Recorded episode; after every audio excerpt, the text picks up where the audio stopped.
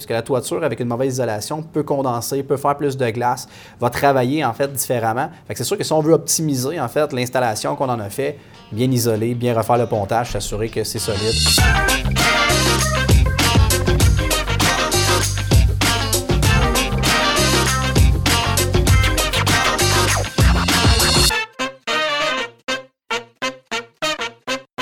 Bonjour, aussi Patrick Beaulieu, courtier immobilier chez PMML, Patrice Ménard, Multilogement.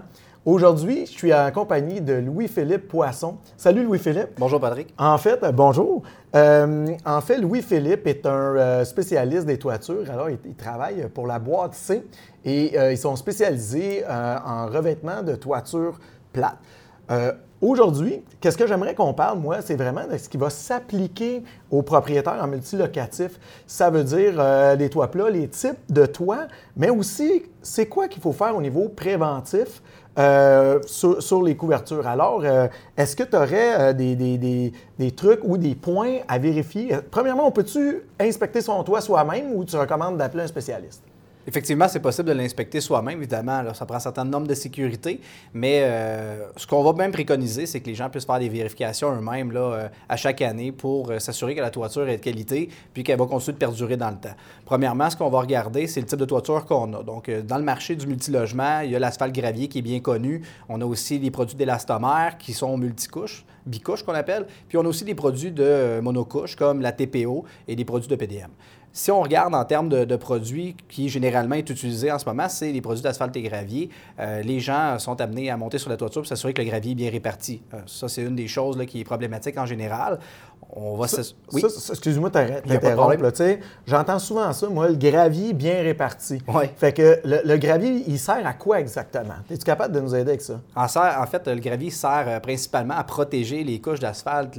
C'est un feutre bitumineux qui est en dessous, qui est recouvert d'un asphalte liquide de plusieurs couches. Ces plis d'asphalte-là doivent être recouverts d'un gravier pour s'assurer que l'asphalte ne craquera pas au fil du temps et qu'il n'y aura pas d'infiltration d'eau non plus là, au fil du temps parce qu'il va avoir séché au soleil par les grandes chaleurs en général. OK. OK. Donc, ça protège de la chaleur, oui. ça protège vraiment des rayons du soleil. Effectivement. Excellent. Excellent. Fait que, excuse-moi de t'avoir interrompu. Alors là, on, tu me parles d'inspection. On a dit vérifier le, gravier pour qu'il soit bien placé. Y a-t-il d'autres choses qu'on peut euh, vérifier? Oui, tout à fait. En fait, quand on monte sur une toiture, peu importe le type de recouvrement qu'on a, on a un drain. Ça, clairement, c'est pour que l'eau s'évacue. Euh, lorsque les drains sont bouchés par des bourgeons, des branches, euh, des feuilles d'arbres, ben, c'est important de monter à l'automne, évidemment, quand tout ça est tombé, pour s'assurer de bien les nettoyer, pour s'assurer que lors de la fonte des neiges ou des fortes pluies, ben, ça puisse bien s'évacuer. C'est une des problématiques souvent qu'on retrouve. En plus de ça, souvent, bien, évidemment, il y a tous les solins de métal qui font le du bâtiment qui protège évidemment l'infiltration d'eau. Euh, tout ce qui est les solinages aussi autour des puits de lumière, parce qu'on en a beaucoup sur les, sur les immeubles à Montréal qui sont soit centrales pour venir éclairer, ou évidemment les solins de cheminée. Euh, parce que, là, tu me parles solin, solinage. là. C'est quoi exactement ça, un solin? C'est des, pièces d'aluminium, c'est ça qui recouvre les, pièces métalliques, euh, en général en acier, parce qu'au niveau des toits plats, ça prend des pièces d'acier quand les membranes sont chauffées pour s'assurer évidemment que le métal ne tordra pas évidemment au fil du temps. Puis euh, ces pièces-là de métal sont simplement usinées de façon à bien épouser les formes de la toiture, s'assurer qu'il n'y a pas d'infiltration d'eau. Quand tu dis acier, c'est tout le temps galvanisé pour euh, Habituellement prépeint. Émaillé, prépeint? Ben, souvent, va être prépeint. On a aussi de l'acier qui est galvanisé. Euh, en fait, les deux produits sont excellents. Ça va dépendre de ce qu'on veut jeter comme look aussi, parce que les solins vont déborder vers l'extérieur, souvent du bâtiment. On va vouloir que, selon le patrimoine, selon le type de bâtiment qu'on a... Ça va être plus du prépeint que du galvanisé. En général, maintenant, oui, effectivement. On a une tendance pour le noir en ce moment. Avec les portes et fenêtres qui sont en noir, on va aller chercher un solin qui est aussi noir qui va venir sur la brique ou sur la pierre. Excellent. Excellent. Est-ce qu'il y a d'autres choses aussi qu'un propriétaire peut faire préventivement? Effectivement, euh, il peut vérifier si euh, justement il y a des crevasses sur la toiture, s'il peut s'assurer s'il y a des types de verdure qui poussent aussi sur, sur, euh, le bâtiment. Évidemment, s'il y a des flaques d'eau aussi, des humidités excessives, là, ça, c'est le genre de choses qu'on va retrouver fréquemment sur un toit plat, que la pente est devenue au fil du temps peut-être moins bonne par l'affaissement de certaines sections de la toiture.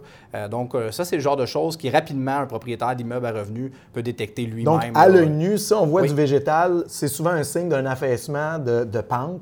Qu'il y aurait un pontage là, qui serait à reconsidérer au moment de la réflexion. C'est ça? Ça peut être soit que le pontage s'est affaissé avec le temps, soit parce qu'il peut avoir une source d'infiltration d'eau qui peut être méconnue aussi, qui peut être déjà été sortie à l'extérieur du bâtiment. tout simplement, le bois a commencé à travailler, parce qu'on est souvent sur un pontage de bois, il faut le dire. C'est la couche, en fait, sous euh, la toiture qui retient évidemment les éléments de la toiture. Euh, donc, on veut s'assurer finalement que le drainage est bien exécuté. Quand on parle de bien exécuté, c'est qu'il ne reste pas d'eau plus de 24 à 48 heures suite à une bonne pluie. On dire que l'eau va s'être évaporée ou va être tout simplement redirigée vers le drain ou l'extérieur de la toiture. OK. Puis là, tu me parles d'évacuation d'eau. Oui. Euh, puis on a parlé du drain tout à l'heure. Oui. Moi, j'aimerais ça que tu me dises c'est quoi la meilleure grille de protection qui va sur un drain de toit. Hein? Parce que des fois, on met une grille, ça se fait bloquer par des petites brindilles d'épinettes, ça se fait bloquer par de la feuille. Euh, là, à ce moment-là, j'aurais été bien mieux de ne pas avoir de drain parce que là, ma couverture a débordé. C'est quoi pour toi le meilleur grillage qui va sur un, drain? Il y a vraiment plusieurs euh, types de produits qui existent, tout dépendamment du secteur en lequel euh, votre toiture va évoluer. Fait que quand il y a beaucoup d'arbres, évidemment, on va vouloir des crépines qui vont pas nécessairement laisser passer les feuilles, mais qui vont quand même laisser la chance d'être obstruées un peu minimalement pour qu'on puisse venir la nettoyer à l'automne. C'est sûr qu'il y a des types de crépines qui sont un peu plus grosses. on ne parle pas de ceux, euh, vous avez probablement déjà remarqué sur vos immeubles. La petite boule. La, petite, boule de grillage euh, très fine. C'est pas mauvais, euh, mais c'est sûr qu'aujourd'hui, ça a évolué. On va des crépines qui sont un peu plus larges, qui vont englober un peu plus Meilleure surface. Exactement, qui sont un peu plus hautes aussi. Là, donc, euh, si le niveau de l'eau monte, on va être capable de passer par-dessus les débris, euh, soit du gravier, soit des feuilles, soit des bourgeons, va nous permettre quand même là, de, s'assurer que ça va bien se vider. Mais c'est sûr qu'il faut le nettoyer. Là. Ça reste que c'est pas, c'est pas un élément d'avoir une bonne crépine de drain. Ça veut pas dire qu'on y va pas pendant 20 ans. Là. Parfait. Puis justement, pour terminer avec la crépine, est-ce qu'une crépine de toit bitume gravier puis une crépine de toit de membrane, c'est la, ça va être la même qui va être utilisée? Habituellement, oui, parce que c'est une protection supplémentaire, en fait, pour la toiture. Elle va venir se déposer sur le toit, donc euh, il va être attaché, en fait, au, drain. Donc, euh, nécessairement, que peu importe le type de, de, produit de toiture que vous allez avoir, ce qui va venir faire le drain par-dessus, c'est pas un problème. Super. Un autre élément qu'il faut vérifier, euh, joint de caulking ou des choses comme ça? En fait, les scellants, c'est quelque chose de très important. Puis aussi, si on parle au niveau des membranes, ça va être les joints de membrane qui peuvent travailler au fil du temps. Si on pense aux monocouches, là, on veut juste s'assurer qu'évidemment, euh, la membrane, euh, il n'y a pas d'imperfection, il n'y a pas de, de, craquement qui s'est fait au fil du temps, il n'y a pas de détachement non plus, de décollement ou de dessoudement, si on peut dire. Là. au niveau de la membrane élastomère, c'est pareil. On peut, on peut voir s'il y a des endroits qui avaient été moins bien soudés au fil du temps, peuvent faire des petits ondulements s'assurer que même avec un petit crochet ou un tournevis, quelque chose, là, vraiment de doucement, juste s'assurer que c'est bien fait. Habituellement, on va quand même réussir à voir à l'œil nu qu'il n'y a, pas de problématique. Exactement. S'il euh, n'y a pas d'ondulement, s'il n'y a pas de bosse, s'il n'y a pas de bulle, il n'y a pas de problématique. Là, euh, on peut le voir aussi en marchant sur la toiture, si jamais on sent qu'à certains endroits, euh, il y a des poches d'air qui se sont formées ou euh, si jamais justement il y a eu euh, de l'ondulement, ben, vous allez le voir juste en marchant sur la toiture aussi. Là, ça, de l'ondulement, poche d'air, c'est plus sur une toiture de bitume, c'est ça? On va retrouver ça en fait sur les bulles, on peut les retrouver sur des, des toits d'asphalte et gravier. Quand je parle aussi de poche d'air, il peut y avoir de l'infiltration d'eau qui s'est faite sous une, toiture d'élastomère. Puis l'eau peut être prise entre deux ah. couches, puis ça peut venir créer aussi une évaporation d'eau entre les deux couches qui va créer finalement un gonflement. C'est une des possibilités qu'on peut retrouver pas dire qu'on a de l'eau dans le bâtiment, ça veut dire que l'eau peut peut-être commencer à pouvoir se frayer un chemin à l'intérieur euh, entre les membranes. OK, parfait, parfait. Et puis, euh, dans le fond, euh, excuse-moi, j'avais comme une autre question que j'étais en train de, de perdre. Il n'y a pas de Oui, l'hiver, là. Oui. On le déneige-tu, le toit? Parce que ça, c'est un peu de la prévention. Oui. Puis là, ben, il y a comme deux écoles de pensée là-dessus, si je ne me trompe pas, Louis-Philippe. Effectivement. on déneige, on déneige pas. C'est quoi tu dis là-dessus? Effectivement, déneiger son toit, ça a toujours été une grande question. Il y en a qui disent que c'est de la perte de temps, que les toits ont été faits justement pour supporter un certain poids de neige, puis c'est vrai. En fait, on ne déneige pas un toit parce qu'il est tombé une tempête de 25 cm. On va déneiger un toit quand il va y avoir des fortes accumulations de neige, puis là, on va voir que c'est excessif. Là, on parle 3-4 pieds d'un coup, puis un redout qui s'en vient. Exactement. En fait, ce qui va faire en sorte qu'on va vouloir déneiger, c'est s'il va y avoir des gros redouts en plus qui s'en viennent. On se ramasse avec souvent un 3-4 pieds de neige, un bon redout. La neige va devenir extrêmement pesante. Là, on parle de 2-3 fois son poids naturel. Euh, donc, on n'est plus dans une neige folle on verra dans une neige qui est épaisse et qui va reprendre aussi en bloc de glace sur la toiture parce qu'elle va être humectée d'eau. Puis là, bien évidemment, quand il, va avoir, quand il va faire très froid, ça va devenir extrêmement pesant. Ça vient difficile, en fait, après ça, de s'assurer que ça va être bien évacué par le drain. Puis ça va faire une pression supplémentaire sur le bâtiment qui peut faire que les portes, les fenêtres deviennent difficiles à ouvrir, faire des craquements au niveau du gypse. On peut ça, c'est un signe. si euh, les portes et fenêtres deviennent difficiles, ça peut dire qu'il y a un poids excessif. Et puis, euh, dans le fond, les problématiques à ça, il y a le poids, mais comme tu dis, l'évacuation après de, cette glace-là qui va fondre. Oui, fait ce qu'on veut, en fait, c'est créer des chemins vers les drains pour s'assurer, tout de moins, que lors de la fonte des neiges, l'eau va, va, se rediriger vers les drains. On veut s'assurer aussi d'en laisser quand même une petite quantité. Lors du déneigement, on en enlève une bonne proportion, tant qu'à être sur la toiture. On va s'assurer de laisser quand même là, un 5 à 10 cm de neige pour ne pas venir euh, gratter euh, la toiture, que ce soit le gravier ou que ce soit les membranes monocouches ou les membranes bicouches comme l'élastomère. On veut quand même s'assurer de ne pas venir euh, briser la membrane et les autres produits autour, les évents, les maximums, euh, les sorties d'air, les puits de lumière. On veut quand même faire en sorte de garder la, toiture intègre. Faire un trou, on n'est pas plus avancé. Pas vraiment. à ce moment-là, quel type d'équipement tu recommanderais pour ça, en plastique? Oui, en plastique, des pelles traîneaux, de type pelle traîneau, pour s'assurer vraiment d'évacuer la neige sur euh, le dôme de plastique vers l'extérieur. On n'abîme pas non plus les solins. On n'abîme rien, en fait, de la toiture. On s'assure de le faire de façon sécuritaire aussi avec des garde-corps autour de la toiture pour bien évacuer la neige. Ça va permettre, en fait, de faire une évacuation sécuritaire, s'assurer que son toit va être bien drainé. On va enlever une couche de poids. Puis là, bien, évidemment, le bâtiment va, s'en ressentir une meilleure, euh, une meilleure longévité, surtout au niveau de la toiture. Parfait. Puis, euh, justement, tu as abordé le volet sécurité avec les gardes de corps.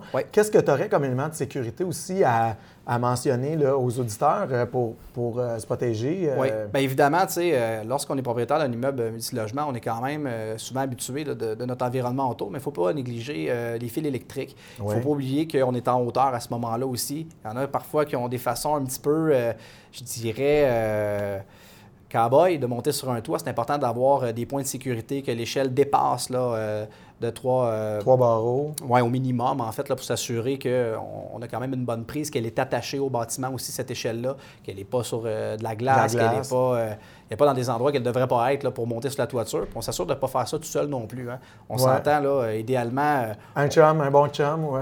Ben, c'est un minimum. Sinon, si vous n'êtes pas à l'aise, bien évidemment, un professionnel. Plusieurs professionnels tels que nous, on le fait. on fait du déneigement de toiture. On va s'assurer de le faire de façon sécuritaire, dépendamment de la hauteur du bâtiment. Limiter ses déplacements aussi, pas nécessairement trop aller au bar. Exactement. Choisir une zone, en fait, où on va décharger la neige pour pas justement la décharger partout autour de la toiture. Puis cette zone-là ben, doit être sécurisée là, pour s'assurer qu'on ne tombe pas en bas du toit. Parfait. Puis je pense, tu m'avais déjà parlé de ça au, téléphone avant.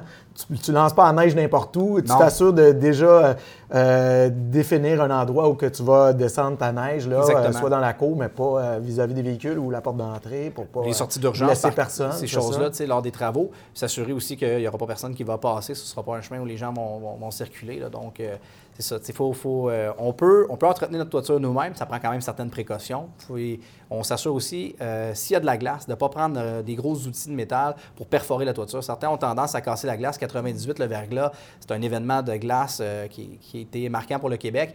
Beaucoup de gens ont déneigé fortement leur toiture avec des, pièces métalliques. Ça, brisé les toitures. C'est mieux de laisser la glace là dans ce temps-là. Presque. Presque. Ou de prendre un professionnel dans le cas où vraiment, si c'est problématique, si on a une grosse condensation, on a des gros morceaux de glace sur la toiture, avant de s'aventurer là, peut-être vérifier avec un professionnel parce que là, euh, on peut être utiliser d'autres techniques qu'une pelle traîneau pour juste vider la neige. Là. Parfait. Je comprends très bien. Euh, j'ai regardé sur ton site, Louis-Philippe, en passant, qui est super bien fait, le, site de la boîtier, si jamais vous voulez aller voir ça. J'ai appris plein de nouvelles affaires. Euh, tu parles, toi, dans, ton site, là, que c'est une bonne opportunité d'isoler le, toit et puis de corriger aussi certaines problématiques de, ventilation, parce que des immeubles des années 60-70, euh, la ventilation n'était pas ce qui est euh, aujourd'hui, ce qui est, qui est euh, recommandé au Code du bâtiment. Alors, qu'est-ce que tu peux nous, parler un peu à ce sujet-là? Tu, tu, me disais que c'était peut-être une bonne opportunité de le faire. Bien, effectivement, il y a des avancées technologiques, premièrement. Deuxièmement, bon, la façon dont on construit les bâtiments s'est améliorée avec les dernières années. donc, premièrement, lorsqu'on enlève le recouvrement de la toiture, on est dans les entrailles du toit. Donc, on peut voir la ventilation, l'isolation, le pontage, on peut voir les fermes de toit. Donc, c'est à ce moment-là qu'on est capable de voir de quelle façon ça a été construit le bâtiment, puis qu'est-ce qu'on peut améliorer. C'est sûr qu'au niveau de l'isolation, quand on a un bon espace, c'est le moment peut-être de rajouter de la laine, d'enlever la vieille laine euh, qui pourrait être soit humide, euh, c'est évidemment un plus de facteur isolant aussi important euh, si jamais elle était compressée avec le temps ou jamais elle était mis de façon insuffisante. C'est à ce moment-là qu'on peut venir vraiment faire en sorte de rajouter l'isolant aux normes d'aujourd'hui. on peut aussi vérifier le pontage, parfois qu'il va être de planches, les planches sont brisées, tout ça. C'est le temps de faire les réparations nécessaires pour s'assurer d'avoir un bon pontage qui est solide, qui va perdurer dans le temps, puis qui est sain, qui n'est pas tacheté, qui n'est pas noirci, qui n'a pas euh, non plus de moisissure, qui n'est pas non plus en train de se désagréger. Parce que parfois, avec certains taux d'humidité plutôt excessifs, parce que la ventilation n'est pas euh, au niveau, est insuffisante, ça peut faire en sorte que le bois va se détériorer plus rapidement. Rapidement, c'est le moment de, faire tous ces travaux-là en même temps. OK, parfait. Puis, euh, bien entendu, si on améliore l'isolation, c'est sûr qu'il faut enlever le pontage. Euh, ça, on parle de combien à peu près là, pour, euh, par pied carré? Là, dans le fond, si les gens se posent la question, ben, on, sait, on sait tous c'est combien notre toit en pied carré, mais avec les prix, ça peut aider un petit peu si c'est quelque chose que vous planifiez.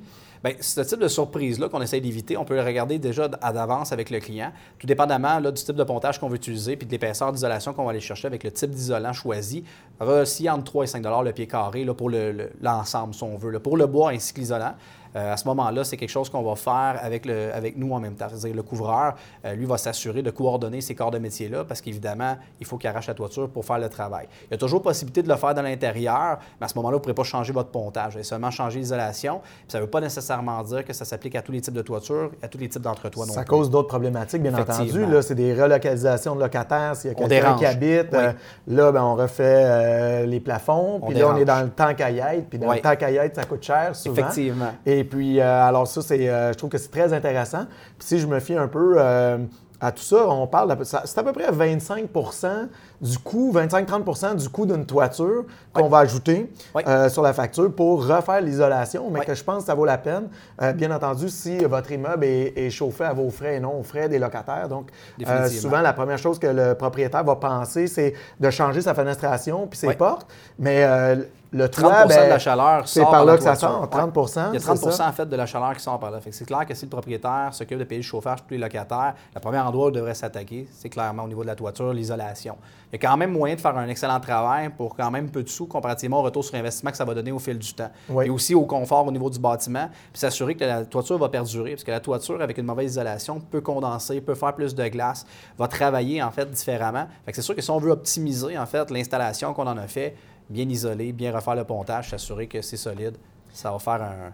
Parenthèse, quand tu parles de condensation, hein, ça ne veut pas dire que la couverture coule. Non. Une mauvaise ventilation, on va faire de la condensation. Alors, j'ai un de mes clients que lui a un immeuble d'une quarantaine de portes, et puis ça fait deux fois que son système alarme incendie sonne. Une fois un dimanche soir à 10 h, l'autre fois le 1er janvier de cette année. Et puis, c'est pas le toit qui coulait, c'est la condensation. Ça allait se loger dans le détecteur de fumée qui était relié. Ça créait un court-circuit.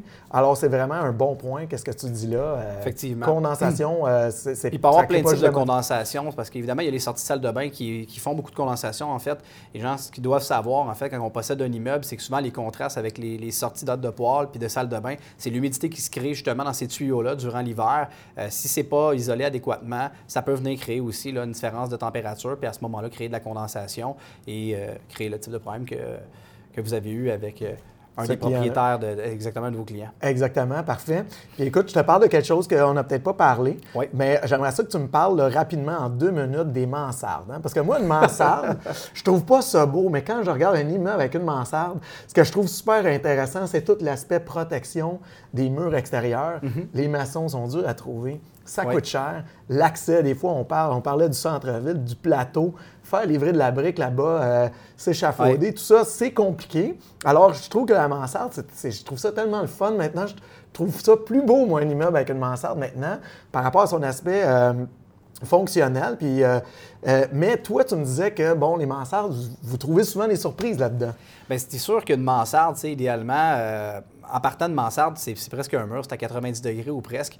Euh, ça a souvent été négligé au fil des années parce que c'est une section qui est moins intéressante pour un couvreur, souvent avec la hauteur, euh, tout dépendamment de la grandeur de la superficie qu'on a à couvrir. Puis aussi par son manque souvent de ventilation. C'est un, une, une, mansarde sur un mur. Ce qu'on s'est rendu compte au fil du temps, c'est que c'est mal ventilé. On a un soffit, un soffit souvent dans les années 40, 50, 60, 70 qui a été tout simplement fermé par un contreplaqué. un contreplaqué. Il n'y a rien, il n'y a pas d'aération. Fait que le bois, en fait, en dessous a souffert de ça. Les bardeaux aussi ont brûlé avec le soleil. Il n'y a pas eu de la chance, en fait, finalement, d'être refroidi par l'arrière.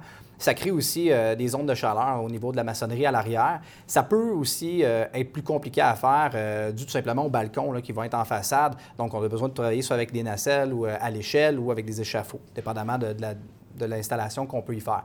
c'est sûr que les mansardes, ça reste un produit qui est beau, mais qui n'est pas nécessairement toujours efficace en termes de, façon d'être construit. C'est pour ça qu'il y, en a de moins en moins. Il y a un coût d'entretien relié à ça aussi que des fois, on n'appréhende pas euh, à l'achat. Non. Et puis, euh, tu me parlais surtout, là, tu parlais de la problématique de la ventilation sur Oui. les sofits, parce que souvent, il y a des contreplaqués. Exactement. Mais aussi, tu me disais qu'il n'y a pas nécessairement d'évacuation dans le haut parce que la partie qui devient très étroite, Est fermée. près du coin du mur, est fermée. Oui. Et puis, il y a une solution alternative à ça pour ouvrir ça ou. euh, Il y a des solins qui existent en fait, là, ce sont des solins de mansarde ventilés qui vont laisser en fait échapper là, euh, la chaleur, puis qui va permettre justement de ventiler ces petites sections-là.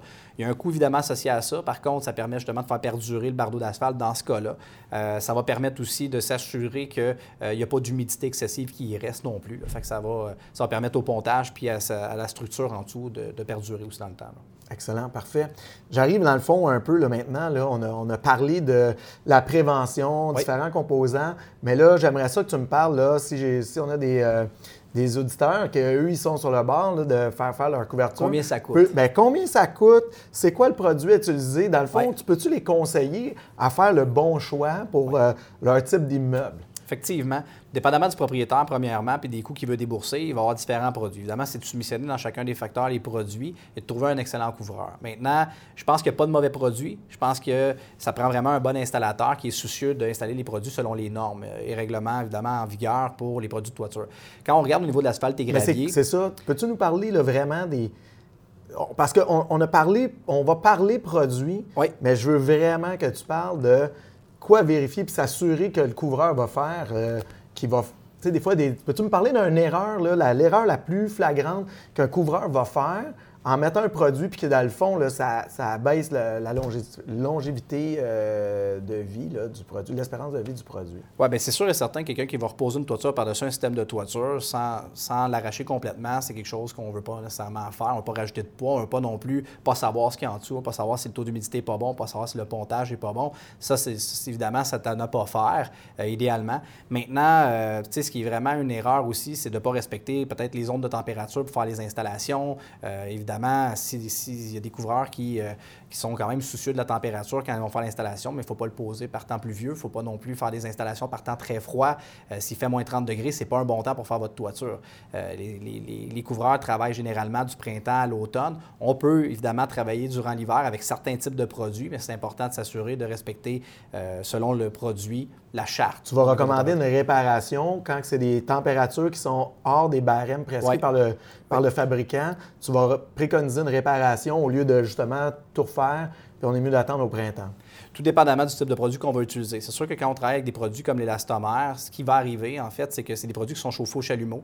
Donc, on peut travailler à l'année. Par contre, évidemment, on n'essaie pas de travailler à moins 30 degrés. On va essayer de garder des zones qui sont plus intéressantes pour que la membrane se soude bien, pour qu'elle fonde bien, pour que ça ne prenne pas trop de temps, parce que ça crée d'autres problématiques, en fait. Là. Les bonbonnes, par contre, peuvent geler, des choses comme ça.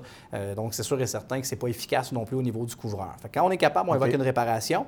Si c'est pas possible, on peut y aller avec une réflexion complète quand même. Mais évidemment, on va chercher à, à trouver des journées plus On a déjà vécu cet hiver des journées où il fait Ouais. 5-6 degrés pendant, le jour durant l'hiver. C'est correct, on des peut fenêtres d'opportunité. On a des belles fenêtres d'opportunité pour quand même refaire les toitures. On va, on va les choisir. Excellent, parfait. Alors là, dans ce que tu viens de dire, tu as parlé de différents produits. Oui. Euh, la- la- la- L'asphalte la- gravier. L'asphalte gravier, l'élastomère. Oui, le et puis TPO. le TPO, EPDM. Oui, C'est ça, monocouche. EPDM, TPO, que, ce que j'ai compris un peu. Oui. Alors, le PDM, tu disais que on n'installe pas ça tellement souvent. C'est un produit qui On est bon, mais on Québec le les retrouve moins ici. Alors, peut-être plus euh, démystifier là, les, les trois principaux. Donc, Oui. euh, nous donner leur point fort, leur point faible, puis un peu le barème de coût. Oui, bien en fait, l'asphalte gravier, c'est le plus commun. hein. La plupart des gens ont connu un immeuble avec l'asphalte gravier. Ça a été extrêmement utilisé. Ça l'est encore beaucoup. Euh, l'asphalte gravier, par contre, euh, bien, évidemment, c'est un peu plus d'entretien. C'est sûr que le gravier est bien réparti.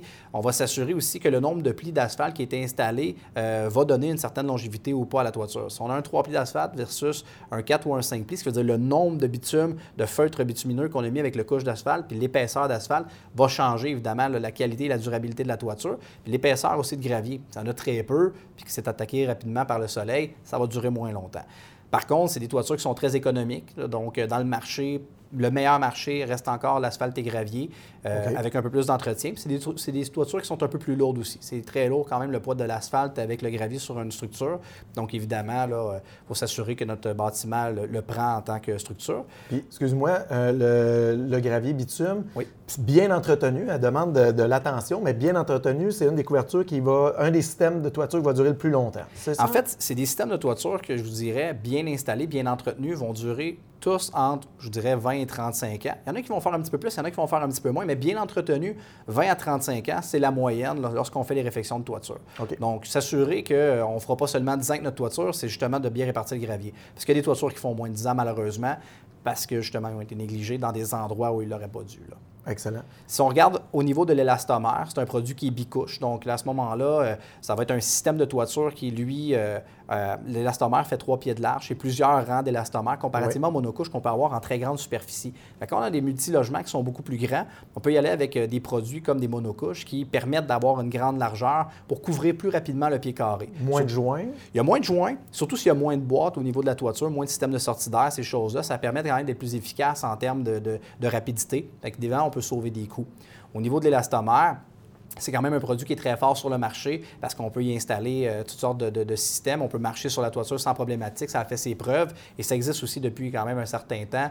Donc, euh, c'est un des produits qui est très choisi par notre clientèle aussi dans le multilogement. Très populaire, effectivement. Très populaire, effectivement. Un peu plus onéreux, par contre, au niveau de l'élastomère. Le produit est un peu plus cher. Il y a deux couches au lieu de simplement une, au lieu de l'asphalte et gravier, qui est quand même moins dispendieux. Donc, il faut s'attendre à dépenser un petit peu plus pour travailler avec un système d'élastomère en général. Par contre, les garanties sont intéressantes, puis le produit, lui, euh, jouit d'une bonne réputation aussi.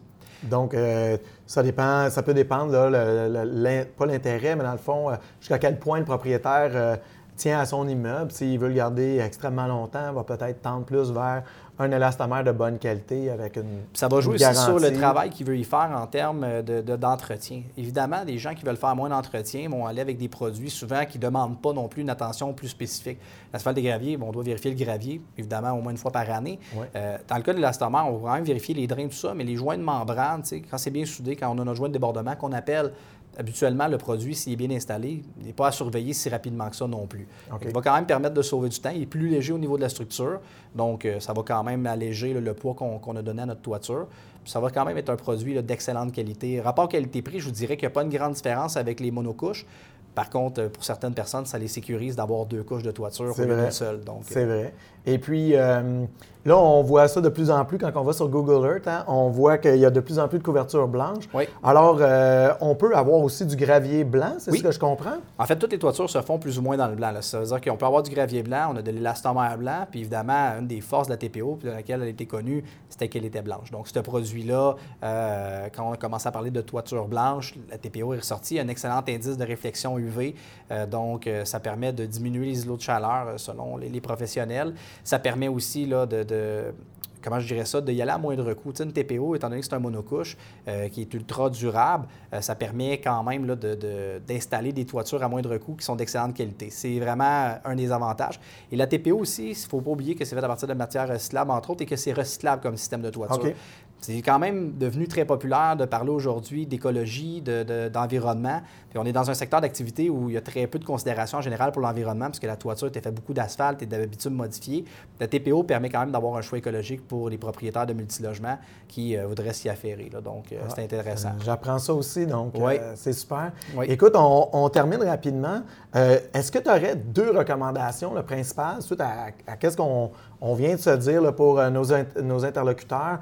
Euh, qui repartent euh, après cette entrevue-là et qui se disent, bon, ben c'est ça que je vais faire ou euh, qu'est-ce Oui. qu'est-ce que tu leur recommanderais? Bien, deux choses. La première, évidemment, c'est de faire un entretien euh, relativement religieux là, de leur toiture. Donc, s'assurer au moins une fois par année, puis idéalement vers l'automne, une fois que les feuilles sont tombées, les branches, tout ça, s'assurer que les drains sont exempts, là, justement, de, de, de bourgeons de feuilles, de branches d'arbres, ou qu'il n'y a pas eu de, de, de signes de vieillissement non plus pendant l'été qu'on n'aurait finalement pas vu. Ou de brise suite à un, Effectivement. un gros vent, des branches qui pourraient tomber? qui Idéalement deux fois par année une visite, donc au printemps ou l'automne. Sinon, ben, je préconise l'automne, ce qui veut dire vraiment après la, la tombée des feuilles, juste avant que l'hiver arrive, s'assurer vraiment qu'on a une toiture en excellente qualité. Le printemps nous permet de voir finalement comment notre toiture a réagi durant l'hiver. On veut s'assurer finalement qu'elle n'a pas trouvé ça trop dur. Et si c'est à refaire, bien, vous avez au moins le temps de refaire votre toiture durant la saison estivale de l'été. Ça, c'est la première recommandation que je ferais. La deuxième, euh, c'est justement lors d'une réflexion de toiture, c'est de choisir un professionnel de la couverture avec euh, des bonnes références, s'assurer évidemment qu'il est habitué de travailler avec les produits avec lesquels il œuvre, euh, qu'il jouit d'une bonne réputation, qui fait partie aussi de certaines associations là, de la construction, de la toiture, s'assurer évidemment là, d'avoir un professionnel entre les mains qui connaît bien euh, les produits, puis il va être bien capable de, recommander finalement ce que vous avez de besoin. Parce que dans la toiture, il n'y a pas un bâtiment qui est, pareil, donc il n'y a pas le même type de produit qui s'affaire à toutes les toitures. C'est important de, prendre le temps de, consulter des professionnels. Le bon produit pour la bonne application. Exactement. Excellent. Parfait. écoute, Louis-Philippe, je te remercie beaucoup. Merci à toi, Patrick, de m'avoir reçu aujourd'hui. Ça me fait plaisir. Donc, Louis-Philippe de la boîte C. Si jamais vous avez des questions, Louis-Philippe va faire un plaisir euh, d'y répondre. Vous n'avez qu'à le contacter via son site web La Boîte. Merci.